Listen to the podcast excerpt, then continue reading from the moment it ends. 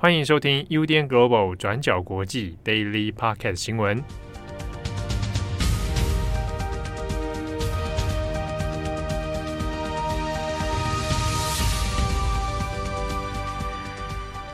Hello，大家好，欢迎收听 UDN Global 转角国际 Daily Podcast 新闻。我是编辑七号，我是编辑惠仪。今天是二零二一年五月七号，星期五啊，周末的脚步越来越近。在放假之前，先跟大家更新两则蛮重大的新闻啊！第而且第一则这个算是蛮算曲折离奇吗？对啊，险象环生啊，在巴西的枪战哦，那已经造成多人死伤了。对，我们要跟大家更新一下，这个枪战呢是发生在巴西的里约。巴西里约热内卢市的警察在当地时间五月六号就接获了一个举报，就表示说，在热内卢市北部地区一个叫做贾卡雷奇纽的贫民窟有毒贩诱拐儿童，还有青少年加入犯罪行动。那于是警察就浩浩荡荡，约有两百多位警察就闯进这个贫民窟，与毒贩展开非常激烈的枪战。那过程当中，还有防弹的直升机在上方盘旋，然后去视察状况。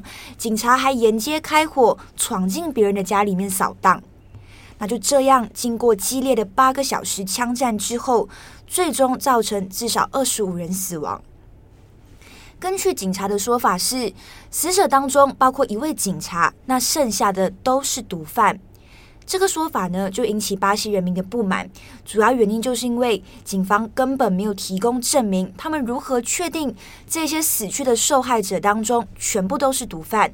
会不会有无辜被波及的居民等等？而且在发生枪战的过程当中，还波及了附近的捷运列车，导致两名乘客遭流弹击中。那一位居民甚至是在家里面中枪的。不过很幸运的是，这些受伤的人目前都没有生命危险。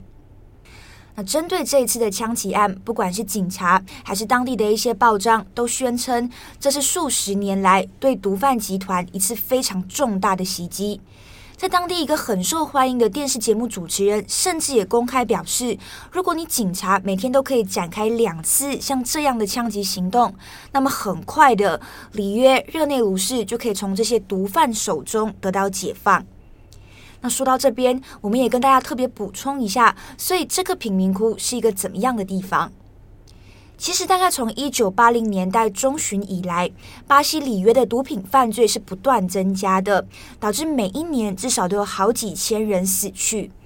那在这当中呢，这次发生枪击案的地点——贾卡雷奇纽的贫民窟，过去长期以来就一直是犯罪组织，也就是红军团的重要基地。那这个红军团呢，就在这个贫民窟里面建立了毒品买卖的地盘，甚至有从事绑架、谋杀。他们还持有武器，同时也会设置路障，展开游击战术。那过去也还曾劫持列车等等的这些犯罪行动。所以，这个犯罪集团过去一直是让当地非常头痛，但是一直无法根治的问题。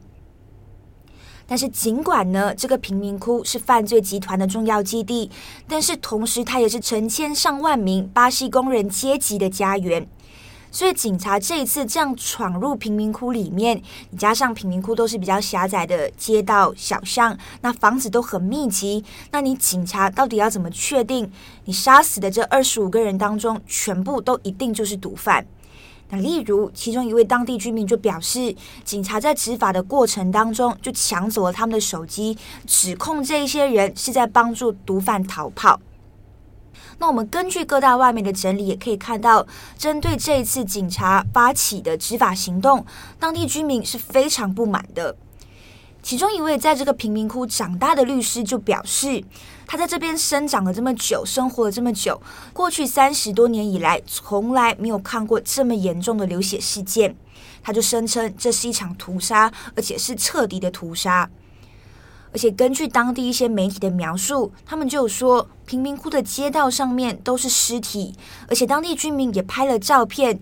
照片里面就显示家中躺着两具疑似嫌犯的尸体，那这一些人都是在被警察拘捕的过程当中被杀死的。而且这位居民就有说到，他一定要想尽办法离开这里，因为自己再也无法忍受居住在这个地方。这些居民们的不满跟抗议都是情有可原的。那关键也就在于这一次的枪击案是否就真的像警察说的一样，可以有效打击毒贩。那么，里约的州立大学一个社会系的教授就完全反驳了这个观点。那这个教授就说到：“你警察说你收到举报，表示有毒贩要诱拐儿童犯罪，这是非常可笑的事情。请问当地人到底有谁不知道这些犯罪集团平常都在雇佣儿童犯罪？那你现在才用这个平常大家都知道的理由去展开大规模的袭击，展开大规模的屠杀，那根本就是一个玩笑。”而且重点也在于，巴西的警察过去一直被指控有过度使用武力的状况。最新公布的数字也显示，从去年六月到今年三月之间，巴西的警察就在里约杀死了七百九十七个人。我们如果平均来看，意思也就是说，在过去十个月，警方平均在每一个月杀死了大概七十九个人。那除了过度执法的理由，基于巴西的疫情状况，巴西的联邦最高法院也在去年二零二零年六月的时候就裁定，要暂停所有警察执法行动。那如果有需要，必须事前向法务部报备，说明行动理由才可以执法。意思也就是说，警方只有在绝对特殊的情况下才可以执行任务。但是为什么在这样子的情况底下，这样子的呃一个限制活动底下，警方还是可以突袭贫民窟，尤其这是否就像是可以被定义为特殊状况，还是有一些疑虑的。那根据警察自己的说法是，他们锁定了二十一位黑帮成员，同时也指控这一些呃犯罪分子犯下了多起绑架勒索、攻击捷运、招募儿童加入犯罪以及杀人的行列等等，所以警察也才会在这一次展开这么大规模突袭贫民窟的行。动，但警察是这么说。不过，根据研究就有显示，自从法院在六月裁定限制警察执法行动之后，贫民窟里面死于枪战的人数已经大幅度减少了。而且，重点就在于下降之后，犯罪率并没有因此上升，甚至有关于财产或者是相关的凶杀案，这些犯罪率都减少了百分之四十几。所以，相关研究就认为，警察的执法行动根本不是应对犯罪的最佳策略。好，尽管是这么说，但警察还是是帮自己在这一次的枪击行动中做了辩护的。那警察自己就讲，这些帮派啊是持有非常强力的军火，所以我们这一次的突袭行动，我们这一次的打击犯罪行动是有必要，而且也是非常重要的。好，那么关于枪击案的细节以及后续的最新状况，都可以上我们转角国际的官网上面。那镇宏呢，现在就在写，就是过去 二十四小时，就是关于这一篇文章的详细细节，大家都可以去参考。好的，下一则我们来看关于东京奥运的新进度啊。那东京奥运距离今年七月二十三号的开幕呢，已经没有剩下多少天了，算是倒数计时的阶段了。好，那现在。东京方面的疫情还没有得到很有效的控制，不过呢，现在美国的大型药厂辉瑞，还有德国的这个 BioNTech 啊，都已经正式的宣布说会无偿的提供东京奥运这边呢，还有 I IOC 啊，国际奥委会提供选手施打的疫苗。好，那希望呢，借由施打疫苗的方式，能够尽快的能够让奥运的举办呢，能够安全哈，然后。呃，早日可以上轨道。好，这个事情出来之后呢，其实又引发了不少讨论的意见哦。那因为这一个免费提供施打疫苗的这样的措施，还有一些细节没有公布，比如说，呃，到底要多少人？是不是全员全部的选手都要先施打？好，那数量够不够？因为现在日本自己方面的统计，如果各国来到日本参加的选手，只论选手的话。大约是一万一千多人，如果加上帕运，帕运是四千多人哈。那这个还没有计算计入说这个随行的其他成员啊，包含比如说教练啊，哈，随行的人员啊等等。好，那如果一个人要施打两剂的话，那现在目前的剂量是否足够，以及是不是大家都一定要先施打？好，那目前因为还有一些国家呢，它是已经有一些选手自己先打了。比如说，现在新进度里面，呃，包含澳洲有一些选手呢，已经在国内自己本土都先打过，好，那这样打过的选手是不是就 OK？那就完全可以，呃，不用再打，然后直接进入到赛场哈。那这还不晓得。另外是目前因为距离开幕也没剩下多少天，那这个官方的消息是说，预计在五月底的时候会开始配送相关的疫苗。那计划呢是在开幕之前就全部施打完两次的疫苗接种。好，那你疫苗接种中间，你第一剂打完之后，至少要隔三周左右的时间，所以这样算起来的话，那应该要在五月底就要赶快来进行施打了，不然就后续的日程其实是会有一点急迫的。那再来一个问题是，呃，现在如果这样按照目前的计划来看的话，应该是疫苗会要先送到日本，那这是否意味着说，那其他各国的选手，因为大家来日本的时间都不太一定。所以是集中统一先在日本这边来施打吗？来接种吗？还是说在各国内部这边有优先权，然后让他们自己先在国内来进行接种哦？那那目前这个还不是很细节，还不是很确定哦。好，可是在日本国内其实也引发了一些讨论。那这个讨论其实也延续了过去半年多以来，针对于东京奥运还有疫苗医疗资源的争议哦。比如说，呃，现在是不是针对选手？针对参赛者都可以优先来接种，那这之中有的人会引发一些这个疑虑，是说啊，好像有一种啊优先特权的感觉。好，那另外一个是先前我们跟大家提过，东京目前自己的医疗资源其实都已经很吃紧了。好，那接下来要面临这种呃全面施打疫苗接种的状况的时候，我的病床数、我的护理师、我的医疗资源啊，硬体、软体等等，似乎都有点。这个跟不上现在的进度哦，那所以整体上来讲，大家都不是很乐观这样的状况。而且就在就在这个疫苗的新闻出来的同时呢，日本现在的全国重症患者居然是来到了新的记录点哦。好，那截至目前最新的相关记录呢，厚生劳动省公布的是全国的重症患者是一千一百三十一人。好，那这是目前。呃，日本史上最多的一次哦，而且已经连续一周啊，全国的感染者已经超过一千人以上了。所以现在的感染状况目前都还不是很乐观。那与此同时呢，现在日本正在进行的这个紧急事态宣言也宣布要延长到五月底了，从本来的五月十一号截止，然后也一路再往后推迟到五月底。那相关的所谓的像防止蔓延措施啊，好，那在各地也会继继续来施行哦。不过今天关于这个紧急事态宣言的部分哈，是否要强化再更紧缩，针对大型比如说商业业者啊、卖场啊的一些营业限制，这个呢还会再等各个都道府都道府县哦来进行讨论。好，那另一方面呢？在日本国内也有做一个网络联署哦，那这个网络联署呢，是由宇都宫健儿哈，他之前都其实在呃日本参加过很多，比如呃法律的辅助啊，然后也有很多参选的记录哦。好，那他呢就在网络上面有发起了一个请求终止东京奥运这样的一个网络联署，那目前已经超过十万笔的资料了。呃，当然就后续来讲，这样的。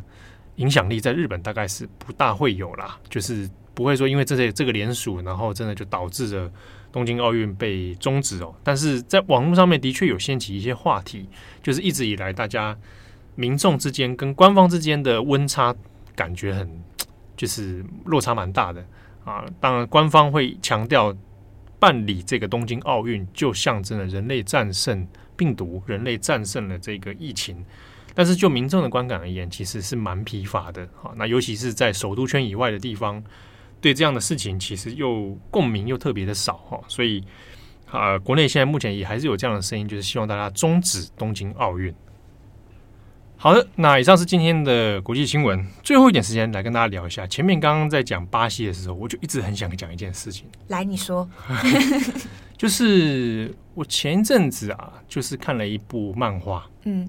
我蛮推荐的，那台湾也开始也有做台译版的这个出版了，叫做哎，台湾叫做巴图克战舞吧，巴图克，嗯，啊，那是巴西的一个用用词，就是我不知道你有没有看过卡波维拉，诶，它俗称巴西战舞，那它是一种、嗯、一种武术，嗯，然后很像在跳舞，就是大家会有一边有音乐，然后一边会在像摆动，左右摆动，然后上下，它是以下盘为主的一种，呃，踢腿啊，翻滚啊，好、嗯，然后这个在比如说，有的会把它当成一种舞蹈，那有的会当成是一种武术，对，它是可以做两种不同用途的切换的。那卡波维拉算是一个巴西蛮典型的在民间流行的一种一种竞技啊，一种技能。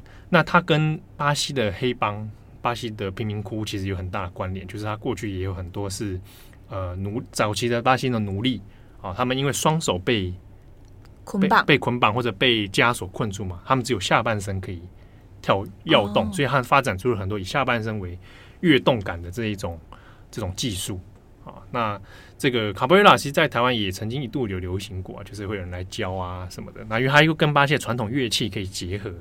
那这个漫画叫做《巴图克战舞》，其实是在讲日本的，算是我我会蛮推荐，是因为它很像是一个少女成长故事，就是一个女孩子，然后无意间接触到了在日本的这种巴西战舞卡波维拉，然后学会了这样的东西之后呢，然后卷入了一个呃。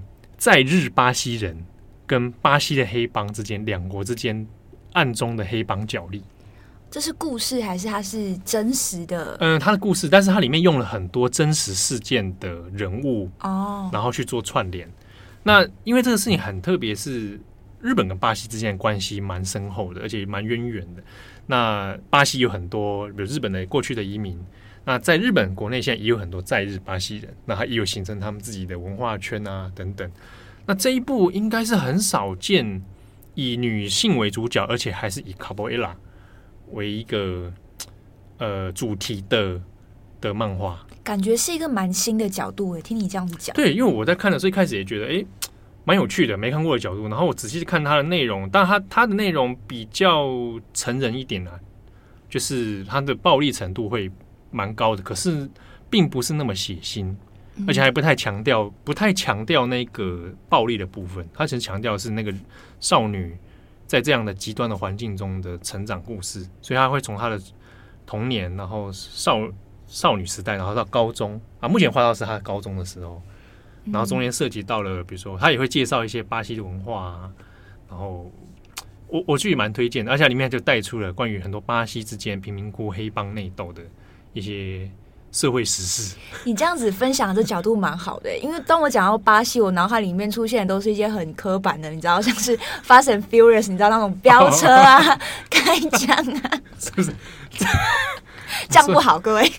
这好像新的一集要拍了。对对对，新的一集要出来，因为就是那个第五季的，你知道，这个就是就是追杀，然后你知道跳来跳去的那一种。因为我就觉得好像大家很多对，有时候刻板印象会这样子。对对对，我的我的刻板印象是这样。那我我我蛮推荐大家看这一部《战舞巴图克》的，因为他我想讲，我就是自己很喜欢看格斗竞技类的漫画。嗯，这一部是让我觉得近十年来耳目一新的一部融合了文化、音乐，然后心灵成长的一部这个漫画。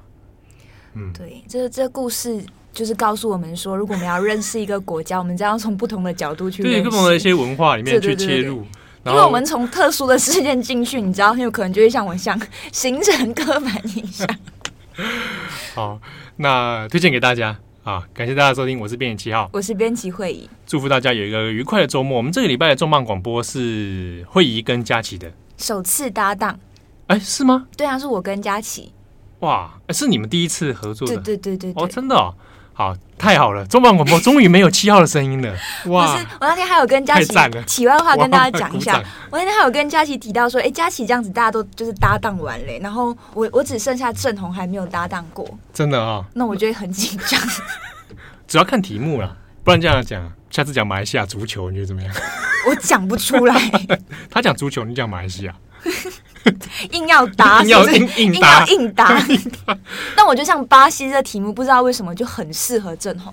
巴西啊，对啊，又是刻板印象，又是刻板印象啊。对，毒枭啦，枪战啊，对，战争啊，冲突啦。而且，哎，郑红应该是不会看葡萄牙语，但因为之前写到跟西班牙语有关的语系的东西，因为他之前学过一点西班牙语，所以他我之前也一度怀疑，应该是他搞不好他真的背他的背景应该是有点问题。我要把它变成一个形容词，这是很正红的题目，很正红的题目，对，是吗？毒枭啦，对，战争啊，战争啊，毒枭啦，枪炮弹药都是他，对。好，感谢大家收听，我是编辑七号，我是编辑会，我们下次见，拜拜，拜拜。感谢你的收听，如果想知道更多资讯，请上网搜寻 UDN Global 转角国际。